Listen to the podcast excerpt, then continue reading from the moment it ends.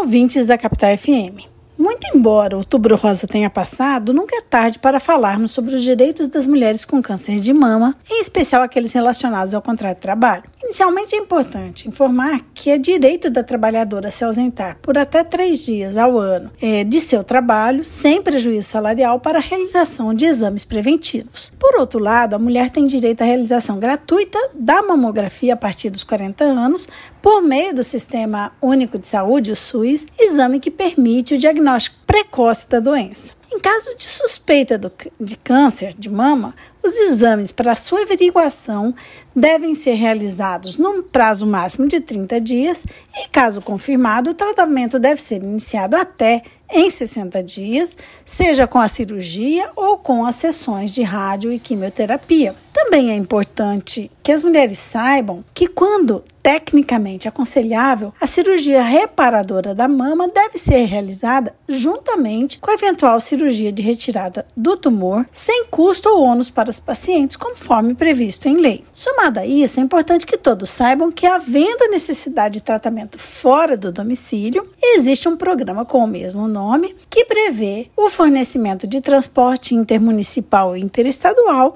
além de auxílio alimentação e pernoite, se necessário. De igual modo, caso a mulher seja beneficiária de algum plano de saúde, este deve cobrir todos os custos do tratamento, sem impor limitação de tempo de internação ou cobrança adicional, além de ser obrigatória a cobertura da cirurgia reparadora. Como qualquer outro tipo de doença grave ou qualquer outro tipo de câncer, muitas vezes o tratamento requer cuidados intensivos e afastamento do trabalho, o que por vezes não possui uma empatia dos empregadores, provocando na empregada o receio de ter seu contrato de trabalho rescindido. Entretanto, é o parecer médico que dirá se a paciente pode continuar com suas atividades laborais ou se é essencial seu afastamento. Caso haja possibilidade de desenvolvimento das atividades laborais, caberá ao empregador e à empregada estabelecerem adequações na rotina do trabalho para que sejam atendidas às necessidades temporárias da obreira, como, por exemplo, a liberação do trabalho nos dias das sessões de radioquimioterapia. Caso a indicação médica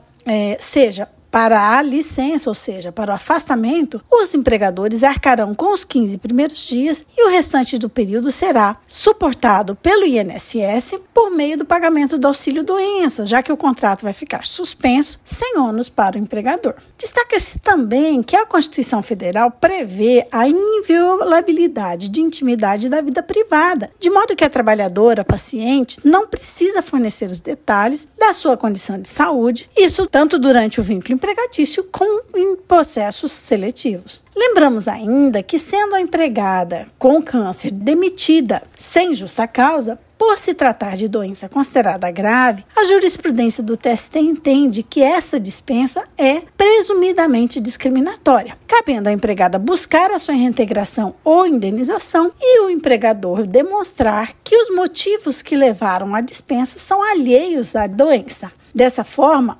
também as pessoas acometidas pelo câncer de mama, assim como outros cânceres, possuem o direito à aposentadoria por invalidez caso seja constatada a incapacidade permanente para o exercício de seu trabalho, sem possibilidade de reabilitação para o exercício de outra função ou profissão. Embora não se trate de direito trabalhista, é fundamental informar a todas as mulheres né, e aqueles que possuem câncer, que eles possuem direito à isenção de alguns impostos, como o IPI, que é Imposto sobre Produtos Industrializados, Imposto sobre Circulação de Mercadoria, ICMS, Imposto sobre Operações Financeiras, Imposto sobre a Propriedade de Veículos Automotores, IPVA, mas isso depende da legislação vigente em cada estado. Conforme verificamos no site do Tribunal Superior do Trabalho, Mato Grosso ainda não integra este rol de estados com essas isenções. Mas a empregada ou empregado com câncer pode também sacar o saldo de seu FGTS ou PIS/PASEP, assim como esses trabalhadores com câncer são isentos de imposto de renda sobre os proventos da aposentadoria. Então,